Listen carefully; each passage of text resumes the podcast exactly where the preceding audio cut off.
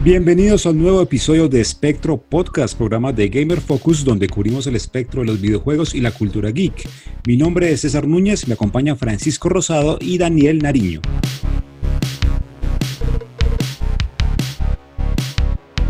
En esta oportunidad vamos a cubrir los días finales o ya el final de E3 2019, la Feria de Los Ángeles que se cumplió esta semana, la feria más importante de los videojuegos, y vamos a conocer un poco más de las conferencias especializadas por las compañías como Microsoft, Nintendo, Square Enix, Ubisoft, Devolver y Bethesda. Bueno, ya estamos terminando un año más de E3, ya son las, las, últimas horas del 13 de junio, ya se acabó todo en el Centro de Convenciones de Los Ángeles, se acabaron las conferencias, pero quedamos con muchas noticias, con mucha información de todas las compañías, con excepción de Sony, por supuesto. Y bueno, vamos a hablar de las conferencias. Yo creo que hay bastante material, hay mucho de qué hablar hay mucho John Wick también del que hablar y fue un año bastante raro, ¿no? Un año poco, un año atípico. Sí, año interesante. Buenos días, buenas tardes, buenas noches para todos los que nos escuchan en esta nueva edición de Spectro Podcast. Ese teníamos que necesariamente cubrir lo que es E3, eh, ya, ya impresiones finales de lo que han sido estos días cargados de, noticias y, y, pues sí, mucho, mucha información, eh, apariciones inesperadas en las conferencias, eh, sin duda Keanu Reeves le dio un toque interesante a la conferencia de Microsoft, no, no me lo esperaba. Y, y, pues sí, ¿no? Ya, ya ver un poco, por un lado, lo que todos vimos, ¿no? Lo que fueron las conferencias transmitidas por internet y que seguramente muchos de ustedes también siguieron todo el cubrimiento por, por Gamer Focus, que también me ayudó cuando, cuando no pueda seguirlas en, en vivo, eh, ya ver el resumen. Felicitaciones a, a, todos ustedes muchachos por, por el trabajo. Y, por otro lado, lo que no se vio, y porque tenemos un enviado especial, ¿no? Desde la ciudad de Los Ángeles, en este momento mamadísimo, después de recorrerse todo el centro de convenciones, eh, Francisco Rosado, que también nos va a contar lo que él vio en estos días ya, como en la feria como tal. Bueno, Francisco. Sí, así es. Digamos que en E3 hay, hay muchos tipos de personas que van a E3 por mil motivos, pero los que vamos en plan de cubrir el evento, creo que somos los únicos que no lo gozamos, pero al mismo tiempo no lo gozamos, ya que es corriendo por todo lado, es caminando de un lado para otro. En el celular me marcó que me caminé más de 40 kilómetros entre el lunes y hoy. ¡Wow! De hecho, creo, creo, creo que fueron como 47. Fueron 47 kilómetros caminando de un lado para otro, moviéndome. Eh, y bueno, creo que ha sido una buena semana de ejercicio cardio para mí. Pokémon Go no incubó huevos por ahí. No hubiera no, no, eh. los huevos incubados ya. no, no, no, había de ninguna forma tiempo porque uno está más pendiente de, de revisar el celular o, de, o de, de, estar escribiendo alguna cosa para que no se le olvide o de buscar claro. un... Usted César que ha estado ya también sabe cómo, cómo es sí, ese sí. corre-corre en, en el Convention Center que uno cree que el, el, tiempo es suficiente y, y a uno el tiempo no le da para todo lo que tiene que hacer. No, y que las distancias dentro del centro de convenciones son muy amplias, ¿no? De, del hall, del West Hall al Sud Hall, es un, es un pasadizo amplio, largo. Sí, y son dos pisos y, y eso es algo que de pronto la gente no conoce y es que hay un espacio que es para el público general y bueno, también para la prensa, pero hay unos como salones de, de meetings, uno en, en, la parte superior del Convention Center, donde también muchas empresas muestran cosas solo para la prensa. Entonces, ese fue el caso de Activision este año, que para el usuario final no, no se dejó ver nada, pero para la prensa sí mostraron algo de Call of Duty. Pero bueno, empecemos por el principio, yo creo. Eh, sin duda, la, lo que tiene Francisco para contarnos que, que, estuvo allá, que se recorrió el centro de convenciones y vivió en primera persona lo que es el E3 como tal, eh, va a ser muy valioso para, para, hacer este análisis de como tal de lo que fue eh, el E3 en su edición 2019. Pero, pero empecemos con lo, lo del principio, ¿no? el pre-E3, ¿no? las conferencias que pues finalmente todos las dejamos dentro del marco del E3. Eh, tuvimos grandes conferencias, ¿no? Eh, yo creería que pues por el lado de Microsoft había mucha expectativa, ¿no? O sea, como que digamos, en esta ocasión Microsoft tenía la oportunidad de robarse el show, dado que pues, su principal competidor, por llamarlo de alguna forma, de PlayStation, fue el gran ausente, ¿no? ¿Cómo, ¿cómo vieron la conferencia de, de, de, Xbox? Desde un principio Microsoft había dicho que iba a llevar 60 juegos que iba a presentar, y iban a aprovechar sus máquinas Xbox y que también iban a mostrar algo del futuro proyecto que es el Project Scarlet, pero bueno, eso fue más bien poco la verdad. Sin embargo, el juego que explotó la conferencia fue Cyberpunk 2077, con la presentación del actor de Keanu Reeves. Curiosamente opacó, opacó por completo lo que se había presentado hasta entonces y creo que desde internet se pudo ver, las redes sociales se pudo ver todo, toda esa algarabía por la presencia de John Wick. Pero bueno, más allá de eso, Cyberpunk 2077, la apuesta de CD Projekt Rec, los creadores de The Witcher, de la saga The Witcher, y esta, ese es el juego estrella por el que pues todo el mundo está soñando para esa generación. Sí, sí, no, sin duda. Eh, se ha hecho esperar bastante, ¿no? Eh, eh, ya llevamos bastante, muchos años escuchando. sí, desde el anuncio. sí, lo que yo más me he disfrutado de Cyberpunk durante todos estos años, lo tengo que confesar, son los memes. Realmente me muero de la risa con todo lo que se inventan con Cyberpunk. los de los colombianos, sobre todo. no, todo en Latinoamérica creo que la gente... Sí, Latinoamérica en general. Eh, salió desde justamente hace un año. Esos memes tienen un año que fue desde que mostraron como un el video. No, mentira, desde Gamescom del año pasado cuando mostraron el video de jugabilidad de Cyberpunk. Claro, pero sí, el año pasado se pudo probar bien, bueno, se mostró bien una buena parte de Cyberpunk N3 2018. Y después lo liberaron ese video, ese de E3 lo liberaron en Gamescom. Exacto, que ahí fue donde también se presentó la, la edición de colección, que es la estatua de, no sé qué es, un androide, no sé, el personaje femenino que hay en Cyberpunk. No, lo han dejado tan claro, de hecho. Sí, es un poco... Lo que me pareció de lejos, cuando yo vi esa, ese gameplay de esa época, vi otro juego. No, perdí un poquito de fe, pero lo que vi esta vez de Cyberpunk me, me, recuperó como las esperanzas y sobre todo ganas que tenía del juego. Pero bueno, entonces son, son, son justificadas el hype que se tiene por ese juego, o sea, porque se espera demasiado por ese juego. Importante y vital en que se haya dicho la fecha de lanzamiento, ¿no? O sea, por fin ya tenemos una cosa clara, el 16 de abril de 2020, ¿no? Sí, eso tienen que tener en cuenta que eh, sí, Project Red, ellos no les molesta cambiar la fecha. Pero creo que con Witcher 3 tuvieron tres o cuatro fechas de lanzamiento en el mismo año. Como que necesitamos un mes más, se lo tomaban y creo que nadie le dan explicaciones. entonces Para no hacer crunch, entonces se toman el tiempo que quieren. No, yo creo que ellos son de los estudios que más crunch tienen, pero más allá de eso es para que el juego saliera completo y bien como ellos lo querían. Por ejemplo, en The Witcher 3 cuando ellos, ellos lanzaron el juego y salió muy bien, pero ellos duraron igual más de año y medio, casi dos años sacando actualizaciones hasta que quedara perfecto. Entonces, eh, digamos que este equipo está como muy, muy metido, para, son muy perfeccionistas. Entonces, puede ser, yo, yo, yo, yo creo sin conocer el estado de desarrollo que el juego se puede demorar un poquito más, ojalá no porque... Pero entonces tengámonos fe, inicialmente 16, 16 de, 16 de abril. 20 es la, es la fecha inicial, vamos a ver si la cumplen, pero bueno, yo creo que más allá del 2020 no se va a extender, o sea, tiene que salir el otro año sí o sí.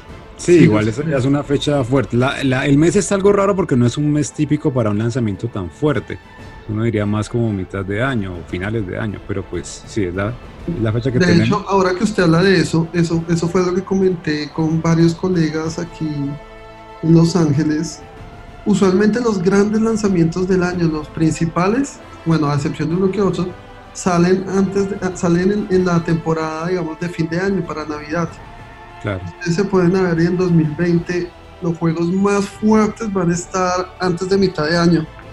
Y pues bueno, creo que, que ya los comentaremos más adelante, pero hay mucho juego fuerte para, para el primer semestre de 2020. Pero eso es sí. otra, ¿no? Eso es que también eh, hay que tener en cuenta es eh, o me meto en la temporada fuerte de, de, lanzamientos, que bueno, por más Cyberpunk que ya tenga, o sea, el nombre que ya, ya esté posicionado, que ya tenga el hype de, del juego, digamos, tendría que entrar a competir con otros juegos también eh, y, y, finalmente es, es, repartir la torta en, un mismo, en una misma ventana de tiempo, ¿no? De pronto... Pero es que eso es justamente lo chistoso cuando va a salir Cyberpunk, también van va a salir Avengers, Y, y, no me acuerdo qué otro eso juego, creo que Ghost Recon no. Oiga, pero ese Avengers no, no me. Pues Avengers está para, impresión. Ese. Avengers está para el 15 de mayo, todavía está un poco más. Están por esa época. Yo imagino que por ahí saldrá algo, siguiendo la tradición de, de PlayStation, por ahí saldrá alguno de los juegos que tienen pendientes y, y, y no, no fue con este momento, se me escapa, pero hay muchos lanzamientos para, para abril y mayo de, de 2020, entonces es algo curioso y, y, realmente todavía no, no sé qué me no sé qué les motiva a seguir así, a, a sacarlos como para esa fecha. Bueno, por lo menos en septiembre de este año ya lo que sí está fijo por parte de Microsoft es Gears 5. Ya está para un gran 10 de septiembre. Sí, es un juego que es sólido, es un juego clave de ellos, es un juego sólido, es un juego que uno lo, lo mira, lo prueba y, y está bien. Para los, para los fans deben de estar muy locos por él. De pronto, siento que le, no sé si les parece a ustedes desde allá, pero siento que le falta como más fuerza, más marketing. De pronto es un poco raro, sí, el, el marketing que se le ha hecho es un poco raro y ya de, de Coalition no son ningunos novatos en eso, ya deberían tener claro su público, su... su no, y seguramente sí, pero justamente eso, siento que está muy enfocado al público que juega Gears. Ah, total, eso, bueno, a excepción de... Pero no, no, hay un mercadeo como para, para abrirlo a más público. A excepción de, del Gears Pop, que ya es uno más casual. más casual de pronto esa sí es la estrategia, enfocarse con eso. Hay algo interesante con este Gears, también desde el, desde el punto de vista de Microsoft, y es que es el primer juego, si no me equivoco, mentiras, creo que pasó con Forza 7, pero Gears va a salir también en PC, va a salir en, en el Game Pass, que es lo más ganador que presentó Microsoft en, su conferencia. El Game Pass Ultimate, no sé si ustedes comparten esa opinión conmigo, que usted compra eso y, y, y, Microsoft, se ve la intención de Microsoft de que ellos ya la guerra de las consolas se la pasan por el hopo literal ya ellos quieren ganarse el público de PC y quieren el público de consola y también quieren el, y el de consola no solo la de ellos, sino la de Nintendo y salieron también con Play. Sí, Microsoft ya, ya está como arriba del bien y el mal, yo los veo que ellos están apuntando como a mediano largo plazo. Pero es lo que hablamos previamente, no es lo que hablamos previamente eh, eh, al E3, es ya Microsoft pensando más en los videojuegos como un servicio. Eh, ya, ya está muy clara la estrategia de, de Microsoft a mi modo de ver. Y, y, no, sin duda, yo creo que ese anuncio fue el que más agrado causó, eh, no solo entre los jugadores de Xbox, por decir los más fanboys, sino es algo que uno celebra ya eh, en general, como un fanático de Nintendo que me encanta la consola, tal vez fanboy de Nintendo. veo con muy buenos ojos la estrategia que, tuvo Microsoft, eh, pues especialmente en el E3, ¿no? Me pareció muy acertado eh, en cuanto a lo que mostró, a los anuncios que hizo. De pronto, lo único que, que, no me gustó tanto es que vi que muchos lanzamientos 2020, 2020, 2020. O hay unos muy concretos que van para este año, pero la mayoría se van a ir para el próximo. Yo creo que lo más importante del Game Pass también para destacar, sobre todo donde estamos ubicados en Colombia, es que es uno de los precios más bajos que tiene y es de dos mil pesos. O sea, dos mil pesos mensuales, mensuales. No, pero, pero pidas que esa promoción de dos mil pesos es en este momento, es, es una promoción. Claro, pero igual es, una promoción que vale la pena aprovechar. La no, normalmente está un dólar aquí. Pero normalmente tiene un costo de 39.900 pesos colombianos. y ese precio está muy abajo del de Estados Unidos, que es 15 dólares. Exactamente, pero eh, solo con eso, o sea, el usuario colombiano tiene las de ganar con Game Pass y con Ultimate, pues más encima la cantidad de juegos, del catálogo es inmenso, o sea, el que consiga eso ya creo que no necesita comprar por un buen tiempo juegos. Sí, de hecho yo, yo con el Xbox así rápidamente, ahorita solo con el Game Pass bajo un juego, lo pruebo, lo borro, bajo otro, lo pruebo, lo borro. Y es, es interesante como poder probar muchos juegos, como a la old school cuando uno compraba los juegos chiviados de PlayStation 1 o algo así. Los CDs. sí, con los O uno los quemaba en emulador. Ya me siento haciendo eso, pero siendo legal. y, y no juega nada entonces, o sea, no juega. No sé eh, Claro, eso, es un, eso, eso es, para gente será así, pero bueno. Pues ya, ya, los de PC lo saben, los de PC más que nadie lo saben con Steam, el síndrome de Steam. Esa es una buena pelea para, para, los usuarios de Steam, claro. Eso sí, para Steam. Pero bueno, la noticia, otra de las noticias importantes de Microsoft fue Halo Infinite que ya es el juego que se esperaba para, o se espera, porque ese juego, la idea es que salga en esta generación y en la siguiente con Project Scarlet, pero pues ya se vio un poco Yo creo que ese se da para la nueva generación, yo no lo... No lo, lo, que, lo que he leído es que está para, es el mismo caso de, de Metal Gear Solid 5 para las dos consolas, para por la futura consola y para Xbox One, pues que también tiene una gran familia de consolas. Pero bueno, se, ve un poco más de Master Chief, ya, ya sé algo más de la historia. Sí, sí, ya, ya tenemos unas bases más sólidas de, de Halo que pues eh, el estandarte de, de, Xbox. En, en, cuanto a eso, yo creería que, que, la estrategia sí va a ser tanto para, para Xbox One, pues para la actual generación, como para la siguiente y, yo lo veo también precisamente es por, por la base de, consolas que ya tienen instaladas en, en, la actualidad, ¿no? Pues uno diría, Halo podría ser un vende consolas, pero ya tenemos, yo creo que la tendencia o lo que se ha visto, lo que se vio en esta generación es que no fue tan acelerado esa compra, esos early adopters no llegaron. Entonces, por un solo juego no se justificaría la compra de una nueva consola que bueno, no nos caigamos a mentiras, va a ser, va a ser costosa. En principio, va a ser Además, hay un pequeño detalle ahí que está, que está olvidando. Ese juego también va a salir en simultáneo en PC. Acuérdense que ellos todo lo quieren lanzar, todo lo, de, lo propio de ellos también va a salir en PC una parte de la torta se la va a comer indiscutiblemente. Pues, Entonces creo que, que, a mí de lo más interesante que me parece es esta forma de actuar de Microsoft, porque está obligando a los otros a que se abran también. Ellos se abrieron, entonces los está obligando. Y el que más curiosidad me da es PlayStation. No sé qué respuesta va a tomar frente a todo este tipo de medidas que ha tomado Microsoft. PlayStation está más por su onda cerrada. O sea, eso sí es pero bastante cerrados, muy cerrados y, y, y, sí se extrañó, yo creo que se extrañó demasiado la presencia de, de Play, eh, no tanto por, por, los anuncios, por lo que pueda hacer, pero el solo hecho de que esté en el evento de videojuegos más importante del planeta, ya, ya tiene que, o sea, una marca como Play debería estar independientemente de si es la favorita de, de, las personas o no, pero, pero bueno, eh, hablemos de los que estuvieron y, y no de los que no. Particularmente me llamaron dos cosas la atención eh, en cuanto en general lo que fue como las, las conferencias y es como lo, lo, resultaba un usuario en Twitter, se lo leí y me pareció muy acertado. Y es, me parece como está yendo el tema, la relación, esa simbiosis videojuegos y cine. Yo creo que eh, eh, lo hablamos también en, el podcast, en un podcast anterior.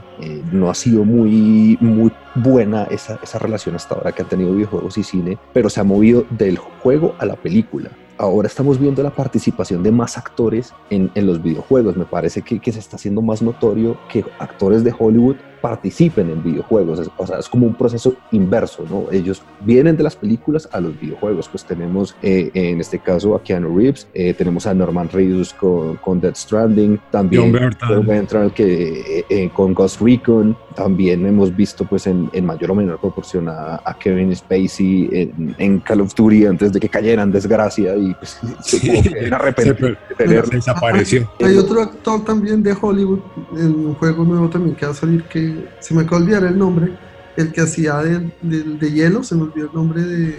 ah, claro, sí, sí, sí. Marvel. Sí, lo reconocemos. Ese, actor está en el juego este de Bandai Namco que, que es como un survival, que es como de horror, que es como una historia así. Bueno, y aquí también vuelve, vuelve a actuar en este juego, se me ya les digo el nombre. Bueno, sí, y el caso es, eh, me parece, o sea, o se, está haciendo más notoria eh, esa participación de los actores en, en los videojuegos, ¿no? Pues eh, también, de hecho, de las AFAS cuenta con, con, una actriz que tiene, es relativamente famosa, la que hace Ellie en la voz, y, y bueno, yo creo que también deberíamos incluir a Troy Baker. Troy Baker, sin duda, es un gran actor. Troy Baker bueno, ahí, yo, es más de voz, pero, pero es un actorazo. Yo les, yo les peleas porque hay como un carrusel del doblaje en, en la industria de los videojuegos.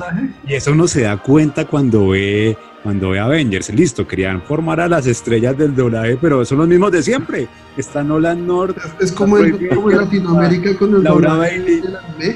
Exacto, está como Mario Castañeda aquí con Goku, pero, pero eh, no le dan la oportunidad a más actores de doblaje y listo, son muy buenos, pero hombre, está, está monopolizado ese asunto. No, yo sí soy fan de Troy Baker, yo sí apoyo a Troy Baker. No es que me caiga mal, pero digo que hay un carrusel del doblaje.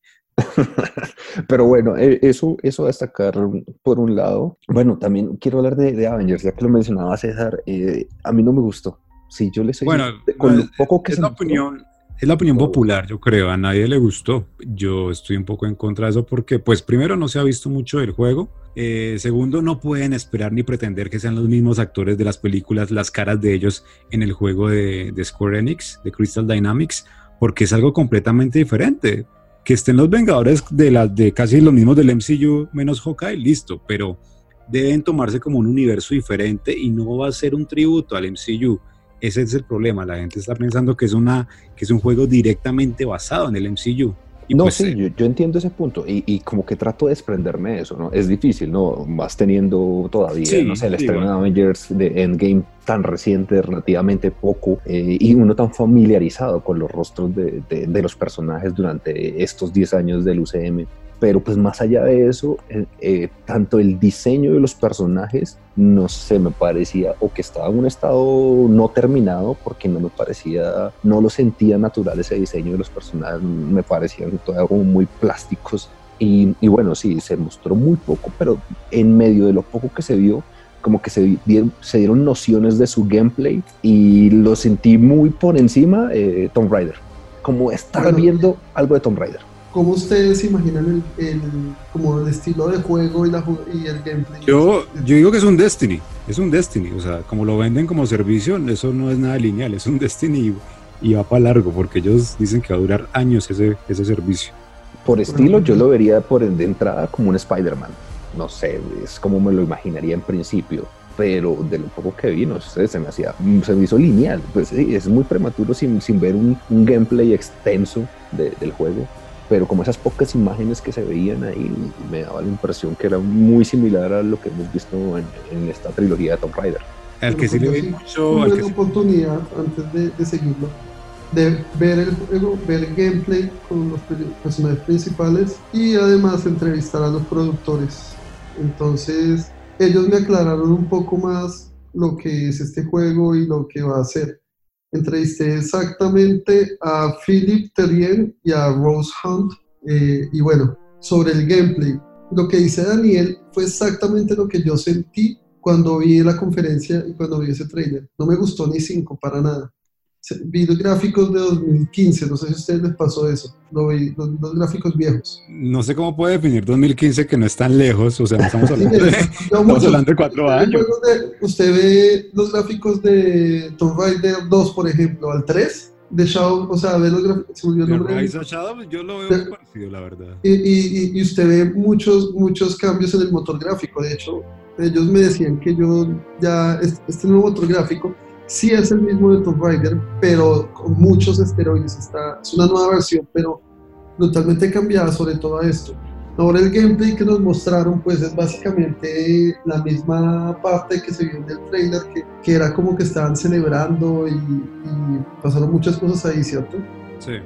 Entonces, entonces ahí el gameplay es, ese es como el prólogo del juego, la introducción, y, y pues se mostró el gameplay con cada uno de los Avengers clásicos. ¿Por qué ellos? Pues porque son, digamos así, pienso yo, los, populares, los, desarrolladores dijeron que los cambiaron los personajes, justamente para, como dijo César, para hacer un tributo y porque finalmente estos personajes, esta historia, terminaba con el, basado en lo de la televisión, terminaba con el MCU, o sea, este es otro, este es, ellos le vieron como cierre ahí a esta historia y, este, y era un buen momento para ellos recrearlos y, ver su propia interpretación más acercada a lo que ellos quieren expresar en el juego. Ahora, del, del gameplay que me pareció curioso, que, que los personajes cuando están en, modo de usted usarlos, hacen muy chistoso. Por ejemplo, Thor siempre está diciendo soy fuerte. Bueno, en inglés, I'm, I'm, I'm, I'm almighty. I'm, yo no sé qué más. Y lo repite y lo repite. Entonces, así, con Hulk lo mismo. Soy fuerte, yo golpeo, yo no sé qué más. Entonces, eso se torna un poco fácil. Muy, muy Lego, Lego Marvel. Eso pasa también en Lego Marvel.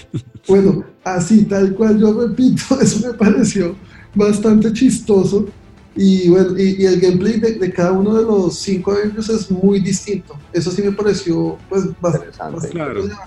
Sí, pero el asunto es cómo, cómo es cómo es el servicio, o sea, es el cooperativo. entonces, entonces eso, sobre eso les preguntamos y la respuesta es, usted puede pasarse el juego perfectamente en single player. Eh, no tiene ningún problema. De hecho, usted puede tener un héroe favorito y van a haber muchos más héroes. No necesariamente. hay situaciones especiales donde usted va a necesitar jugar con, con, cierto héroe porque ahí va la historia. Pero va a suceder que yo estoy jugando con Iron Man y llega otro con. No, a menos que sea un amigo suyo y usted le diga, oiga, Daniel, necesito que usted entre aquí con Iron Man y me ayude a pasar esta misión, si quiere. Por eso, pero no, no, no, van a ver. No van a haber cuatro Hulks en el mismo nivel. No, en teoría, según, según lo que ellos dicen, no. Ellos, Esperemos que no, creería que perdería, perdería el encanto de una. Claro, eh, terrible. Ellos se guardaron mucha información. Yo les pregunté, bueno, ¿y usted va a tener algún tipo de decisiones? ¿El juego va a tener un solo final? Como para conocer la linealidad. Y dijeron, eso es algo, dijeron, eso es algo que te contaremos después. O sea, ni afirmaron ni negaron, pero lo que ellos sí dejaron claro es que va a haber mucha personalización y les pregunté, ¿el juego es un RPG? ¿Es una acción RPG? ¿Cómo lo, ¿En qué género lo clasifican? dijeron, no, es un juego de acción con, con temas de RPG y hablaban de la, hablaron de la personalización, de que no van a haber dos Black Widows iguales, es decir, puede ser que use un, un arma de una forma o con ciertos skills, etcétera, que va mejorando. Y, y, con lo que me contaron, yo sentí que el juego es más como, como Anthem, como Anthem que más que Destiny como antes. Mm. se puede pasarlo por, por completo solo, pero digamos en Anthem cada uno, cada, cada personaje de los cuatro que pueden jugar tiene un job distinto, no pueden haber dos personajes con el mismo job. Entonces yo lo veo por ese lado y, y había un hub social donde usted era que se encontraba la gente, pero ese hub social no es el mismo hub que no es la misma zona donde se desarrolla la historia del juego. Entonces por ahí yo lo vi muy, lo vi muy parecido a Anthem como lo que ellos proponen, o por lo menos lo que les entendí. Esperemos que no termine con los números de Anthem. Me pareció genial Tony estar volando. Me encantó, me encantó. y yo creo que es bueno porque, pues yo, pues que soy más también seguidor de Iron Man, nunca he visto un verdadero juego bueno de Iron Man y lo más cercano es Lego Marvel, que es donde, se, donde se ve bien. Él, movía las manitos cuando iba volando, así como que perdía el equilibrio y como que se acomodaba, eso fue bien chévere. No, que la fecha está ya muy cerca como para que le hagan tantos cambios. ¿Para cuándo tenemos fecha de lanzamiento de 15 de mayo del 2020. Muy cerca, muy cerca. Muy Está muy cerca, pero el gameplay que yo vi se veía bastante... Bueno, igual ya leía por ahí que los desarrolladores dicen que no van a cambiar el diseño de los personajes, que es lo que tanto molestó a la gente.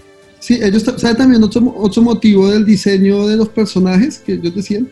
Dijeron es que para poder usar otro tipo de actores de voz, sobre todo, porque pues no se iban a traer tampoco a los, a, los originales y poner, poner otra persona con la voz de Black Widow, como que no va a funcionar otra mujer con la voz de Black Widow. Entonces, ese también es uno de los motivos de, importantes de, de, por lo que ellos cambiaron como eso. Por eso es importante que alguien vaya a Los Ángeles y hable directamente con los desarrolladores para, para conocer precisamente esto que, que se nos escapa a, los que simplemente nos quedamos con las conferencias. Pero, pero bueno. Yo, yo me quedé igual que usted, yo llegué con, con yo llegué sin ganas de, de, ese juego ya a verlo con, con, toda la pereza del mundo, pero.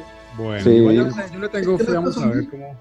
Que, que no me emociona, yo no estoy hypeado por ese juego. Pero bueno, por lo menos después de esto, sí, después de la, de la, aclaración, después de saber que por lo menos dieron esto, eh, ya, ya, ya voy a estar un poquito más receptivo a, lo, a, lo, próximo que vea. Van a tener todo tipo de héroes que no necesariamente van a ser los del universo cinematográfico, que está más inspirado en los cómics que en las películas. Eso fue clave también. Totalmente. Bueno, Otro eh, que, que, brilló, bueno, pues brilló a su forma durante la conferencia de Bethesda eh, fue Shinji Mikami que volvió, el, el, el, padre de Resident Evil, volvió a los escenarios, pero con una nueva propuesta.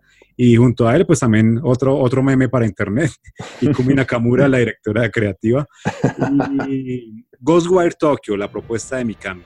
Shinji Mikami es mi pastor, con él nada me faltará. Yo le creo a Shinji Mikami. Yo, se ve interesante. Y hablando de Avengers, se ve como el juego de Ronin durante los días de, de Endgame. Cuando durante los cinco minutos que duró Ronin. Sí, lo está matando cosas por allá solito.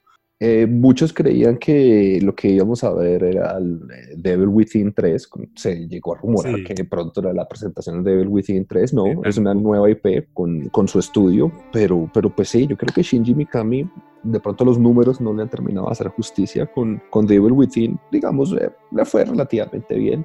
Eh, por lo menos con mi dinero sí contará. En este caso yo sí le creo a mi camilla, todo lo que hace se lo compro porque le debo demasiado a él. Nada más que agregar desde el Y hablando de esto, ¿cómo les pareció la conferencia de Bethesda?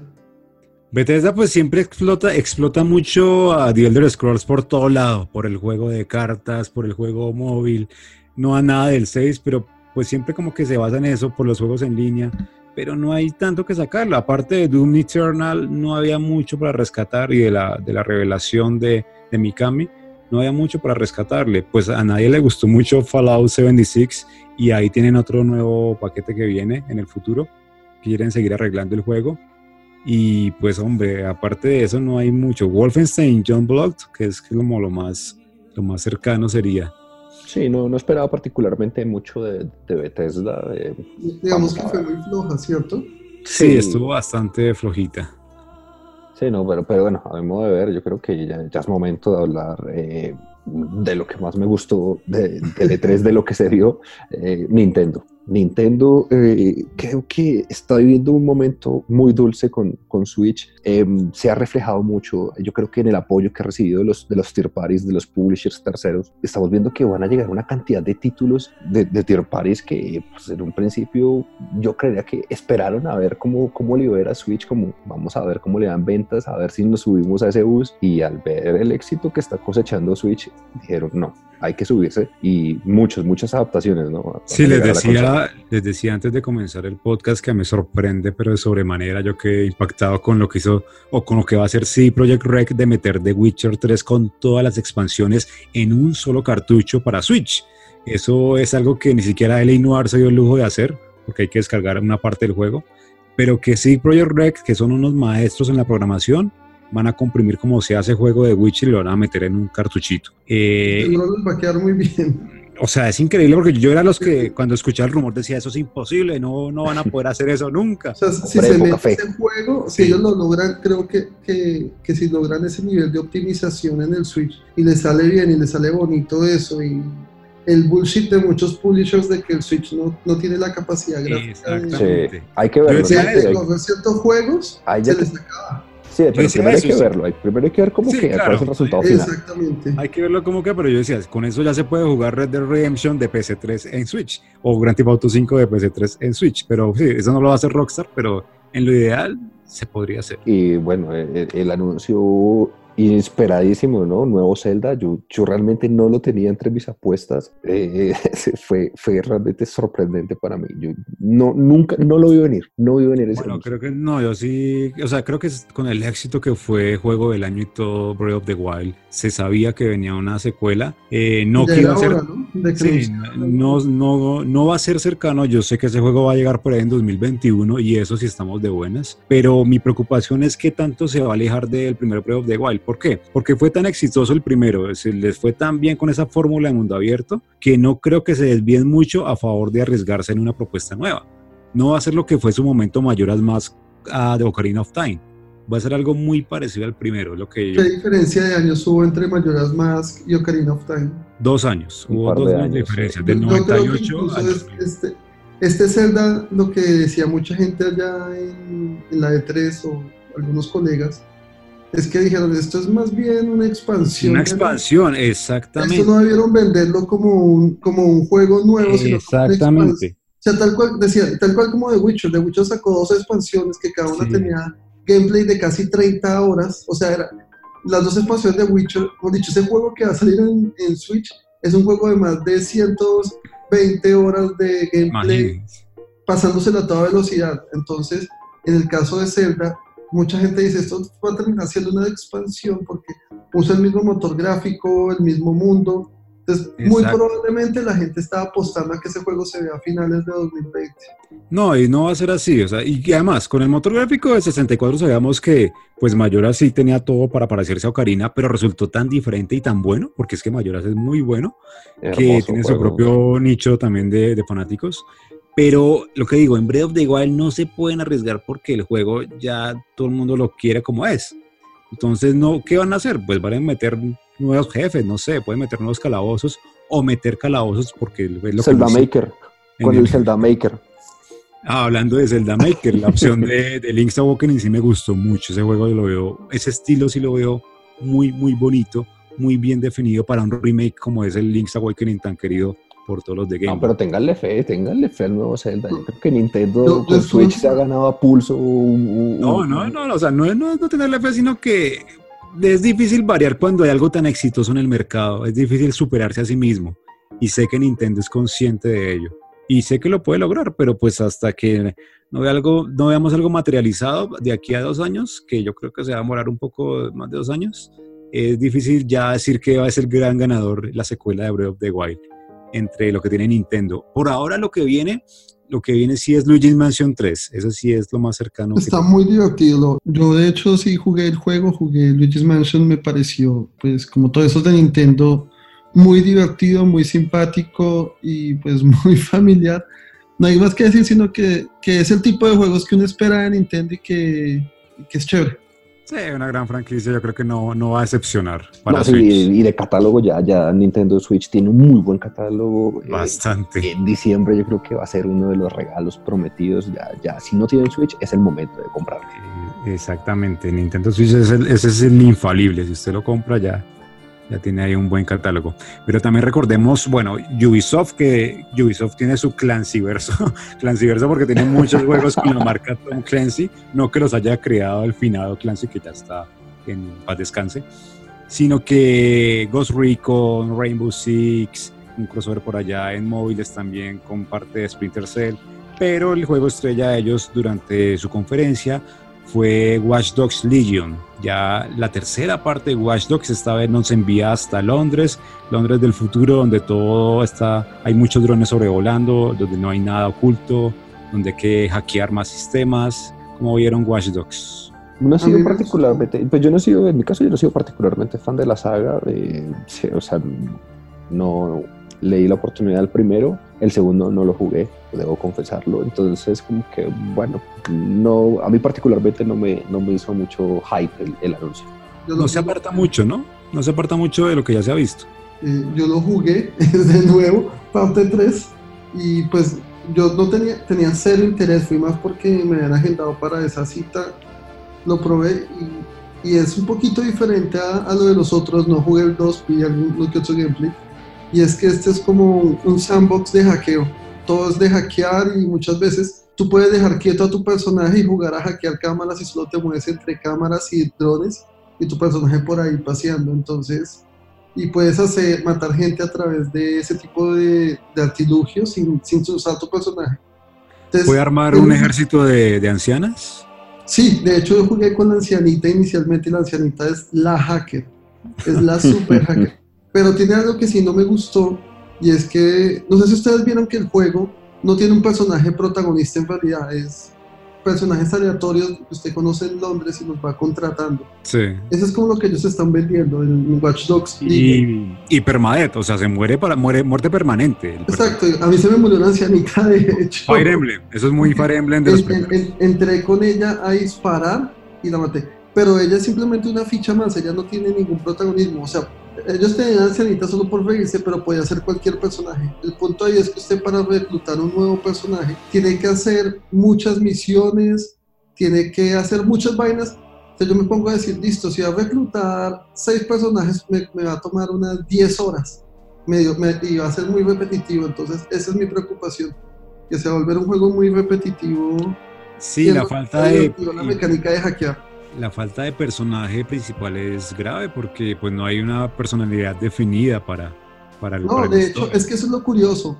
Hay como, yo, hay miles de personajes principales, usted puede elegir varios y puede enfocarse en uno y tienen su vida y tienen ciertos estilos. De hecho, iba por la calle ahí en el juego y encontré un personaje que parecía un, de Assassin's Creed, una chica con, con una capota de Assassin's Creed. Y, una animación reciclada claramente. No, no, no, no, no, no, no, tampoco. No, el juego se, ve bien. Pero mi punto es que es, a mí me gusta ese cambio de paradigma como de que no es un solo personaje principal, sino aleatorio, sino que usted le toca formar su grupo de inteligencia a través de toda la ciudad. Pero esa formación del grupo de, de gente que usted va conociendo y que va hackeándoles para decirle si pueden trabajar para, para su grupo, para DexSec, creo que es que se llama eh, eso. Siento que eso va a ser tan repetitivo que va a cansar, o por lo menos a mí, digamos ahí en el 3 de hecho tenían un botón que era como hackeo, eh, como cheat de E3, y era que subía la relación al máximo de una y solo le tocaba hacer la misión final. La misión final era, pues fue divertida, pero fue larga, me, gastó, me gasté 40 minutos. Eso suena muy al juego de Mr. Robot de la serie. Pero sí, eh, ya bueno, ese es el futuro. No hay este año un Assassin's Creed, eh, afortunadamente, pero sin embargo los productores de Assassin's Creed Odyssey están preparando un juego muy parecido a Breath of the Wild, porque así es como se ve Gods and Monsters. Es la próxima apuesta mitológica, es en la mitología griega. Y no estaba para, para ver mi No estaba para probarlo. Se ve muy Breath of the Wild, o sea, por encima la inspiración es más que clara. Y bueno, ya que trabajaron en Odyssey y en Assassin's Creed, pues ya tienen todo el bagaje para, para hacer algo bueno. Entonces, eso me llama la atención, vamos a ver cómo resulta. Se nota la inspiración en Nintendo y pues este año sí no hubo como un juego entre la alianza Ubisoft-Nintendo, no hubo nada por ahí. Sí, este año no, no se dejó ver lo que muchos pensábamos que era algo de ese partnership que tenían las dos compañías, no, no se vio nada. Pero bueno, pasando de Ubisoft, lo que sí rompió la noche y la conferencia por el lado de Square Enix fue la revelación mayor ya con más material visual de Final Fantasy VII, el remake. Ese yo creo que fue el que hizo la, hizo la, la noche de los fanáticos de Square Enix, lo que no hizo Avengers, sí lo hizo Cloud y su grupo Avalancha. Sí, no, es visualmente es muy muy atractivo eh, yo debo confesar que yo no fui esa camada de Final Fantasy VII. Eh, es un juego que por culto, yo creo que es algo que de cultura general gamer que se debe, que se debe probar. sí, toca. Eh, y con este remake voy a hacerlo, voy a dar la tarea porque sí, realmente sí, tantas personas y uno lo que lee como el legado, la importancia que ha tenido, que ha tenido este juego particularmente, sin duda me anima muchísimo a probarlo y más después de lo que se vio. Indudablemente, igual pasa lo mismo que con Capcom y Resident Evil 2, que uno dice, hombre, así se hace un remake cuando, se, cuando pudimos jugar Resident Evil 2, el remake. Y aquí pasa lo mismo con Square Enix y este de Final Fantasy. O sea, me gusta que esas compañías le, le meten todo, hacen muchos esfuerzos para hacer los remakes como son, para que Pero verdad... Este tiene una gran, un, gran asterisco este, este remake. Tiene un asterisco gigantesco, que es lo que no me cuadra todavía. Los episodios por episodio y ellos no han dicho cuántos episodios van a hacer, o sea que si nos lo clavan en 15 episodios. Bueno, el problema es que la gente, o listo, como es un remake, es natural, es normal que la gente vea el juego base para, para saber cómo, en qué se están inspirando. Pero no pueden creer que, que el Midgard del juego original de PlayStation 1 es igual de grande que el Midgard. pero, pero mi punto no es ni siquiera ese, mi punto es que ellos te, van a vender el juego de a pedazos y todavía no saben cuántos pedazos van a dividir el juego. Claro, porque es que este nuevo Midgard ocupa todo el primer episodio y todo el disco. No, pero te doy un ejemplo, ellos, ellos ponen eh, otro juego de ellos, de Square Enix también, Life is Strange. Ellos desde un comienzo te dicen, este juego va a tener cuatro episodios, el primero lo lanzamos este año y los próximos van a seguir saliendo Aquí no te dijeron, vamos a tener 20 episodios ni vamos a tener 15, 20. Este juego va a ser por episodios, vamos a lanzar el uno y luego veremos cuántos episodios saquemos. Creo que es un proyecto bastante ambicioso y es algo que... costoso, porque... Costoso, exacto, y creo que... Tres juegos y a mí no me, no, me, no me suena eso. Creo que todavía no tienen claro del todo eso, pero yo no creo que vayan a copiar al pie de la letra lo hecho en la historia de PlayStation 1. No, eso es una reimaginación de la historia de Final Fantasy VII y eso puede hacer que sean dos, tres episodios como mucho. No, yo, eso, es mi idea y no creo que sean tan poquitos. Yo, yo veo que, que, esta gente sí se le envió a, a, sacar este juego, así van a sacar temporadas y ojalá no sea así. Por lo menos en la sección de inicial del juego es bastante grosso, es genial jugablemente porque bueno, ya se deja atrás eh, los turnos, los turnos clásicos se dan atrás por algo más una cámara, una cámara que se puede congelar. Es, muy Final Fantasy XV, es muy parecido. Sí, sí, poder escoger exacto, poder tener algo de acción, no solamente es con los ataques, también apoyarse del movimiento de cámara. Sí es interesante. Y a la par de esto, pues también está al lado la remasterización de Final Fantasy VIII, que por fin el tan pedido Final Fantasy VIII que estaba oculto y perdido en el tiempo va a estar disponible para consolas como Nintendo Switch, PC, PlayStation 4 y Xbox One, creo.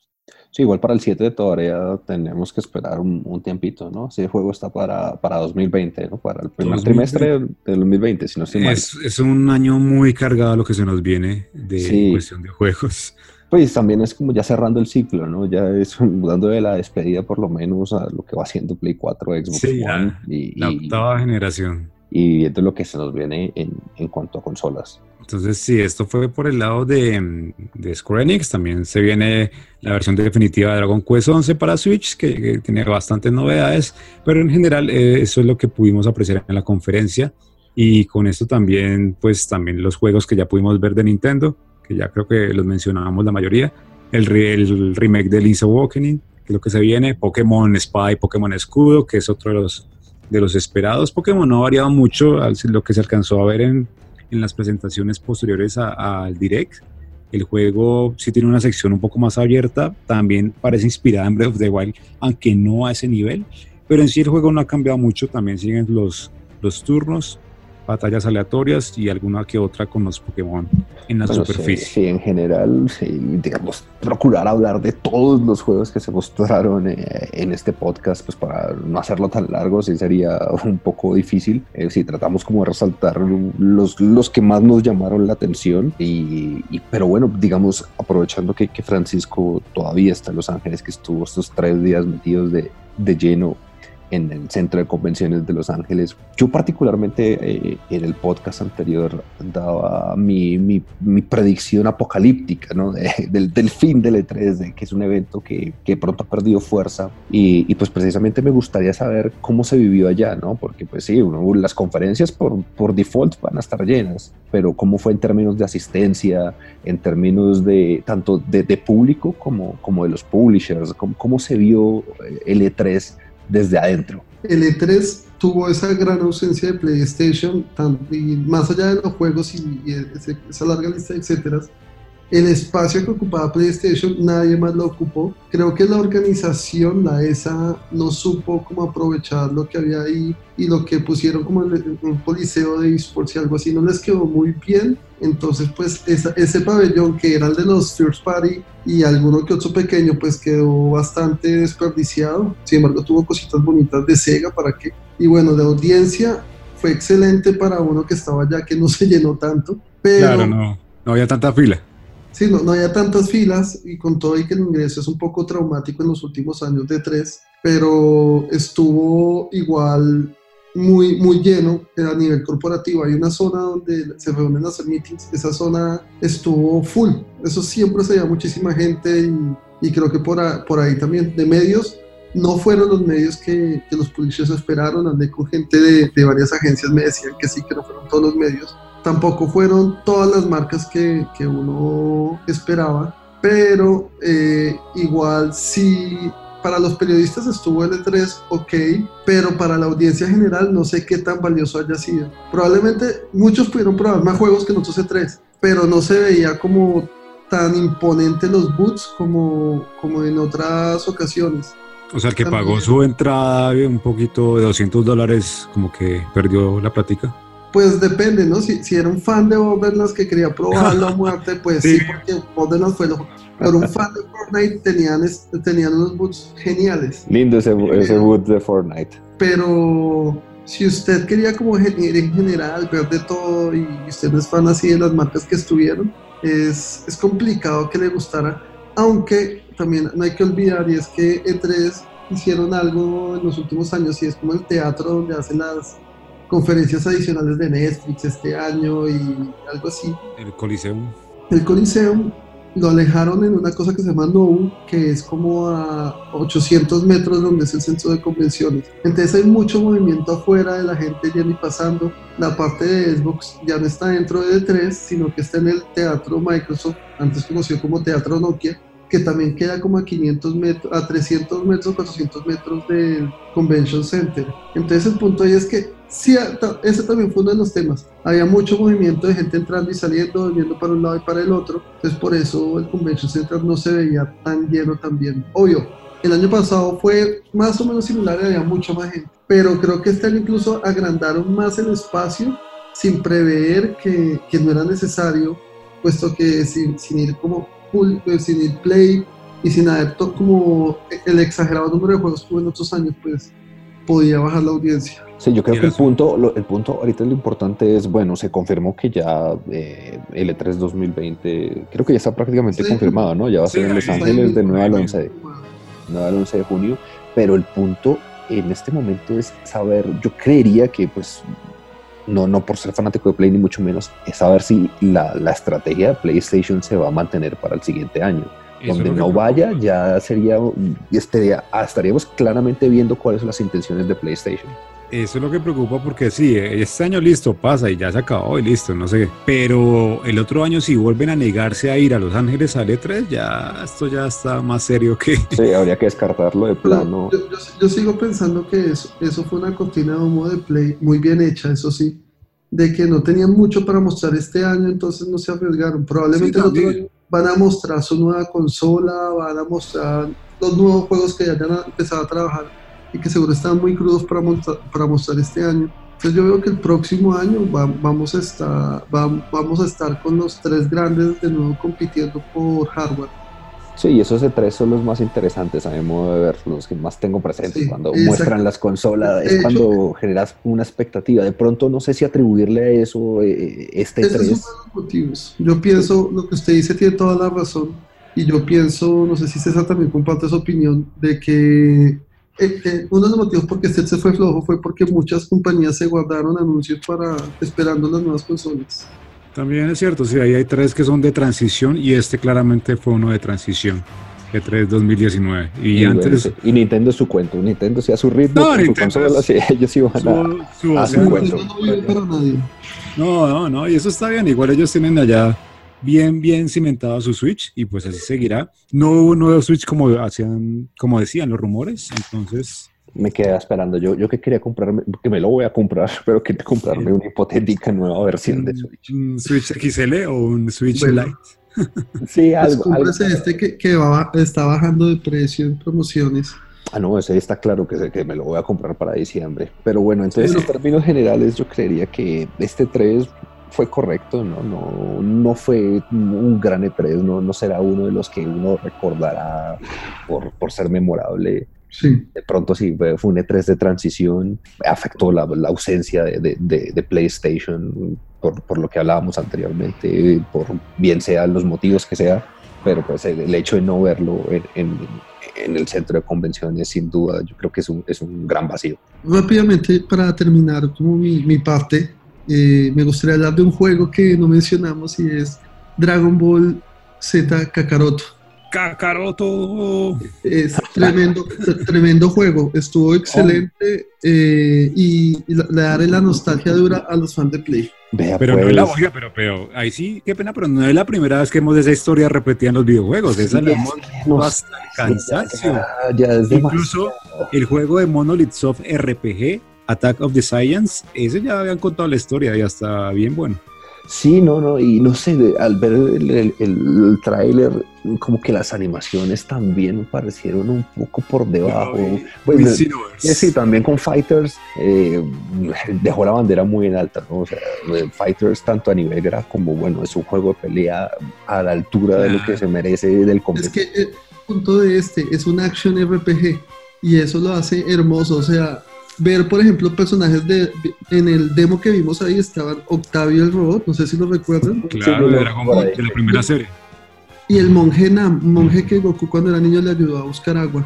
Pero yo preferiría Claro. en ese caso RPG si se va a hacer de ese estilo y como, como se le va a meter la ficha Del de- primer ah, Dragon del Ball. Del Dragon Ball, sí. Exacto, el niño. Dragon ya está muy quemado. Es, es que ese RPG ya existió, ese que usted quiere estaba en Nintendo 10. Sí, sí, algún- me acuerdo. No, pero Origins no me lo puede considerar como uno de esos tipos, porque no era ni mundo abierto ni nada de eso. Origins es más lineal. Ese tampoco es mundo abierto. Es. Ese no es mundo abierto. Este es.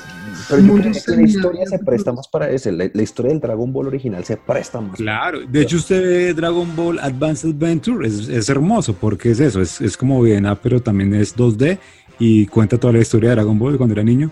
Eso, eso es muy bonito, es muy, muy, muy Dragon Ball.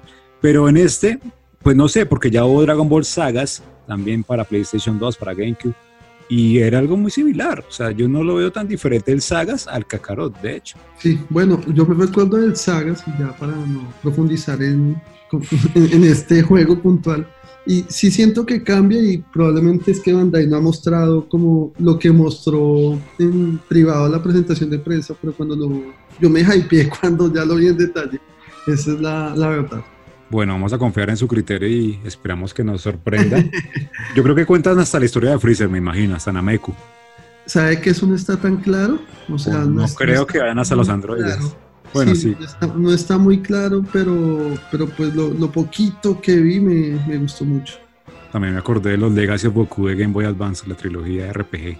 Bueno, es que hay tanto para sacar de Dragon Ball que uno se puede quedar hablando de ese juego. pero sí. En, Dragon Ball Z.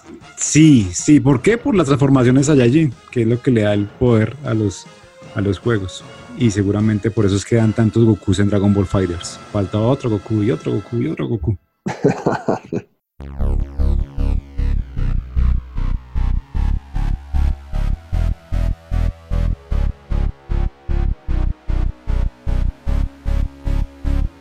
Pero bueno, de esta manera yo creo que ya, ya cerramos lo que es este episodio de Spectro Podcast. Eh, hasta aquí ya también cerramos lo que es E3, la cobertura especial de Gamer Focus a E3 2019. Ya de aquí hasta lo que venga el próximo año, pero por lo pronto ya se vienen muchos lanzamientos. Tan solo este mes de septiembre está muy cargado de lanzamientos. Eh, se vienen juegos también AAA, se viene Super Mario Maker 2, Fire Emblem Three Houses, Luigi Mansion 3, hay, hay muchos juegos, Gear 5, Call of Duty, Modern Warfare. Todos ganamos los gamers, aquí no ganó, no se trata, ganó Xbox, ganó Nintendo, ganó Bethesda, no, ganamos todos. Exactamente, a ellos les interesa vendernos los juegos y eso es lo que vamos a hacer, comprarlos. Ahí tenés esa billetera para lo que se viene de aquí a diciembre. Lo que falta es plata, lo que falta es mucha plata, porque hay mucho juego. Sí, sí, eso, e, eso es cierto.